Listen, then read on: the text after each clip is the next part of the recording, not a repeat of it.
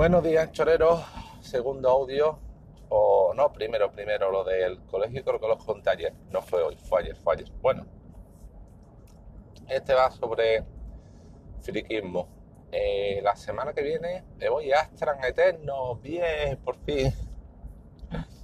Para quienes no sepáis, Astran Eterno es una feria de Astran que se realiza en Barcelona. Bueno, feria, un poco optimista llamarlo así, porque realmente es un día, es un encuentro de un día que se realiza en Barcelona para los amantes viejunos del Astran, como yo, Astran, para quienes no, no sepáis, fue uno de los cuatro microordenadores, microordenadores de 8 bits de los años 80, uno de los cuatro grandes, o sea, en los años 80 ya por el Pleistoceno, en el origen de los tiempos, en la nebulosa, yo he visto cosas que no, no, no os creeríais, en fin, allá por los Picapiedras, los años 80, de los que partieron la pana. En el tema 8 bits, que fueron prácticamente cuatro plataformas, fueron Spectrum, esta seguro que os suena, que fue la reina indiscutible en Europa, Astran, que fue en Europa la segunda por detrás, eh, básicamente triunfó en Europa, eh, MSX, que fue un estándar japonés que desarrollado por Microsoft, que fue a nivel mundial, creo que en Brasil y Sudamérica sobre todo lo petó, y Commodore 64, Commodore que fue a nivel mundial, en Estados Unidos sobre todo, que allí lo también mucho y que además hay una serie fantástica, dramática, donde es casi un protagonista más, que es Halt and Catch Fire.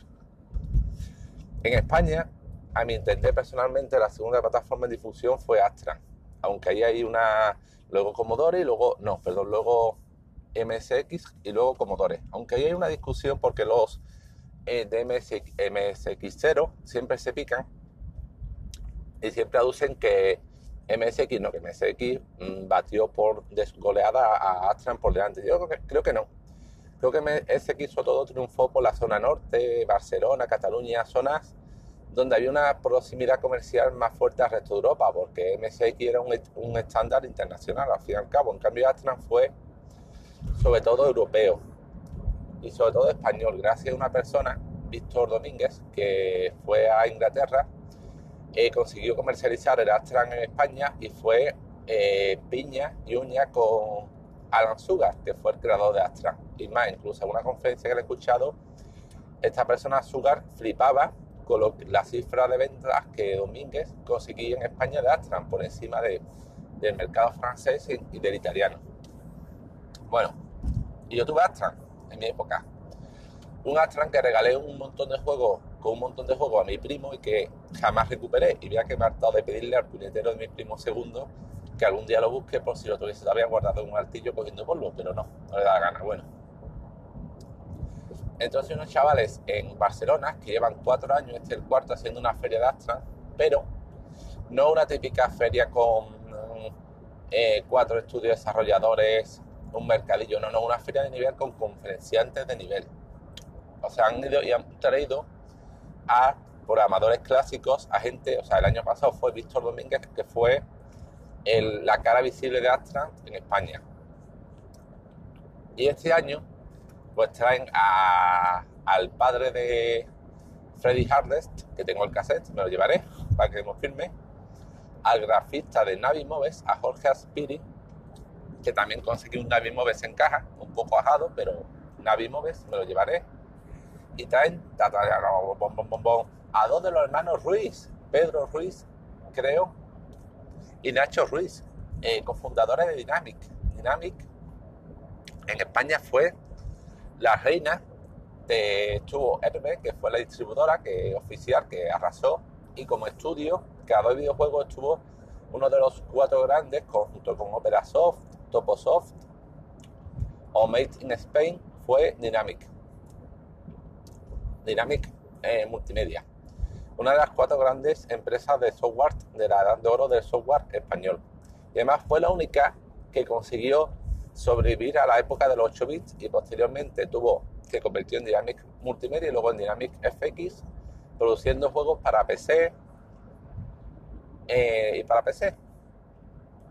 No, recuerda uno algún juego, como creo que eran Los Pistoleros, eh, que era un juego de imagen real con vídeos, con un vídeo interactivo que según lo que, era, lo que tú fueras haciendo las acciones pasaba a una escena a otra y que en su momento vendió, vendió, la, vendió muchísimo. O bueno, bueno hablar del famosísimo eh, PC Fútbol de Dynamic, que eso vendió, el PC Fútbol vendió como churro.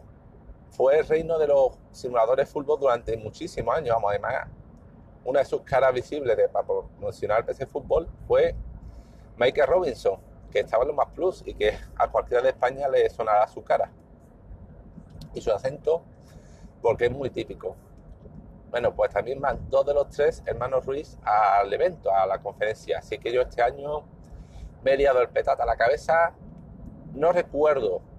que la última vez que fui a un evento por mi cuenta de que estoy con mi mujer, si no me equivoco, fue allá por el 2010, para que fui con un amigo al estreno de Caprica que era un spin-off de Battlestar Galactica Barcelona. Esa fue la última vez que hice un viaje yo solo por mi cuenta. Ya digo, hace creo que 10 años, en el 2010. Así que luego vinieron los niños, las complicaciones, pero vamos, esta vez me he liado la manta a la cabeza y Barcelona ya voy. He cogido un avión que sale el sábado temprano, llego antes de la conferencia y un avión de vuelta el domingo por la mañana, primera hora, que me ha salido bastante barato, unos 90 pavos, 95. Eso sí, es Ryanair, que solo puedo llevar una mochila como mucho, ni siquiera puedo llevar maleta, pero bueno. Y el sábado por la noche, pues todavía no he buscado hotel, porque creo que casi que veré si allí encuentro algo amistad con alguien, pues si allí, allí somos cuatro gatos, supongo que Igual surge la oportunidad de luego por la noche ir a tomar algo por Barcelona, si surge. Y si lo hago, pues haré tiempo hasta las tantas. Y si no, pues igual incluso me voy al aeropuerto de Prat tempranito y paso allí la noche, medio durmiendo como pueda en algunos sillones, porque además he buscado por internet y el Prat es bastante grande y por lo visto no es muy complicado pasar. Y como yo duermo encima de un palo, si hace falta, soy una gallina, soy una marmota, pues digo, bueno, pues creo que ni voy a buscar un hostal porque por barato que sean, porque he visto que lo hay por 20 eh, euros para pasar la noche, realmente lo que iba a hacer iba a ser llegar al hostal, echarme la cama, estar 4, 5, 6 horas y luego levantarme y al aeropuerto. Así que igual incluso hago noche en el aeropuerto del Prat. Eso me llevaré todas esas cosas que digo, el, el portátil, la cámara de fotos, mi Freddy Hardest, el Navi Moves y algún juego Dynamic para que me lo firme. Aparte me llevaré un libro que tengo, Astran Eterno, creado por un Atila Merino, que ya, ya me hizo una reseña en mi blog, para que me firme el libro en persona. Incluso tenía pendiente grabar con él una entrevista para el podcast, igual aprovecho y la grabo allí. ¿Y qué más? Nada. Y lo voy a pasar pipa como enano. Algunas cosas que hará allí seguramente, pero no sea muy grande porque, como he dicho, con las limitaciones de Ryanair, que en cuanto quieren facturar una maleta pequeña te cobran, no sé si eran 25 pavos. Si allí cae una cosa que sea grande, casi tendré que pedir el favor a alguien de allí que me lo envíe por mensajería. O comprarlo allí o decir que me lo envíen por correo. Porque si no, iba a ser una clavada por la compañía aérea. Y nada, ¿y qué más? Y la verdad que pensando de esto, igual si me sale bien, una de las cosas que pendiente que tengo esta vez desde hace muchos años es a la Euskal Encounter yo soy mucho de parties. De parties es, para quien no lo sepáis, eran cosas que ahora prácticamente solo queda la, Euskal, pero que hace, hace unos años estaban muy en boga. Y que eran coger mucha gente, irse con sus equipos, sus portátiles, sus ordenadores a un pabellón o una zona, enchufarlos todos en red, compartir, descargar a saco, eh, realizar eventos de competiciones, conferencias, talleres y estar allí no sé cuántos días. La más famosa, que igual os suena, es la Campus Party, que se celebraba en Valencia. Y a la que acudí una vez porque a través de la empresa me tocó una entrada gratis. Pues la entrada la cara, la entrada valía unos, podría valer 60, 70 pavos y me tocó una entrada gratis. Además, allí cuando fui tuve suerte y durante el evento en un sorteo me tocó un Nokia N90 y pico, un movidaco en la época que para la época valía un past podía valer como ahora 300 pavos o 400 al cambio. Me tocó en un sorteo. Y aparte de esta, que es la más grande, pues fui a numerosas, he ido a muchas partes pequeñitas, algunas en Sevilla, otra, una, otra en Rute, recuerdo, otra en algún pueblo. ¿Qué ocurre? Que estas parties sobre todo tenían mm, sentido antes cuando el ancho de banda era muy escaso. No hay las tarifas planas bestiales de fibra que hay ahora, con lo cual la gente iba a esas parties compartiendo a saco con discos duros de teras y teras. La velocidad en toda la red interna era muy buena. Al exterior, salvo eventos grandes, no solía hacerlo, pero claro, la interna era muy buena. La gente ponía sus cosas a compartir y allí podías compartir a saco. Te podías venir de allí con tarjetas de DVD rebosantes de películas y series. ¿Qué ocurre? En el momento en que la velocidad ha aumentado, pues mucha gente que iba a estos eventos no dejó de ir y ya no tiene sentido. No tienen tanto sentido. Prácticamente sobrevive. Lo que quedan son eventos pequeñitos que no llegan a nivel de party, que estoy hablando de parties que se hacían de 200, 300 personas. Lo que quedan son eventos muy pequeñitos en plan gamer, para gamers, para juegos online, y la Euskal Encounter, que tiene mucha solera y le queda mucho tiempo. Pero claro, la Euskal, por algún podcast, podcast que he escuchado, aunque sigue teniendo talleres, conferencias, cosas así, básicamente los asistentes, el 90% se ha reducido que van a gamers, a gente para jugar online, verse las caras, gente que forma parte de un mismo equipo, pero realmente no con el espíritu que tenían antes, de descarga como digo, compartir sobre todo de talleres, conferencias, cosas que podía aprender. La gente no iba solo a descargar. Entonces, a la buscar tengo que ir. Entonces, si esto de Astra Eterno me va bien, igual me lío una manta a la cabeza y en cuanto salga lo de Euskal, pillo una entrada, porque hay que comprar entrada y son carillas, y me voy para allá.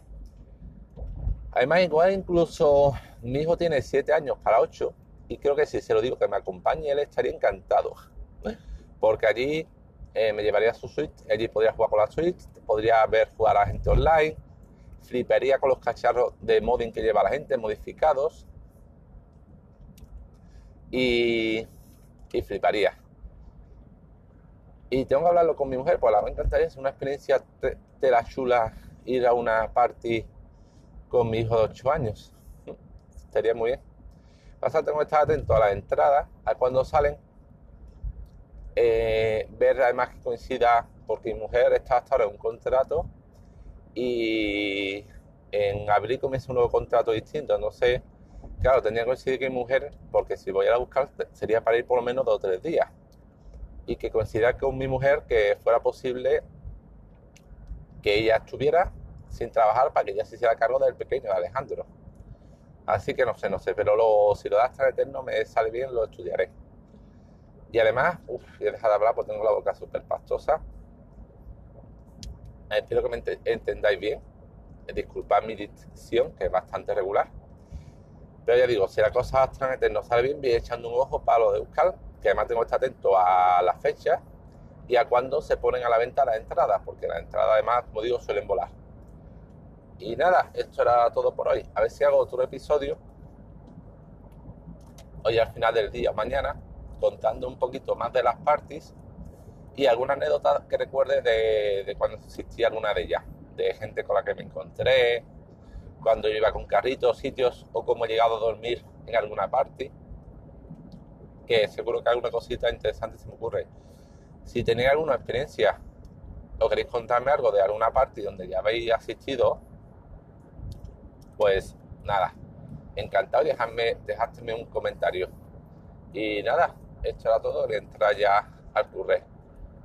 Y bueno, si alguno fuera de Astran, que no creo que fuéramos coincidir allí en Astran Eterno, en Barcelona, pues igual nos vemos las caras.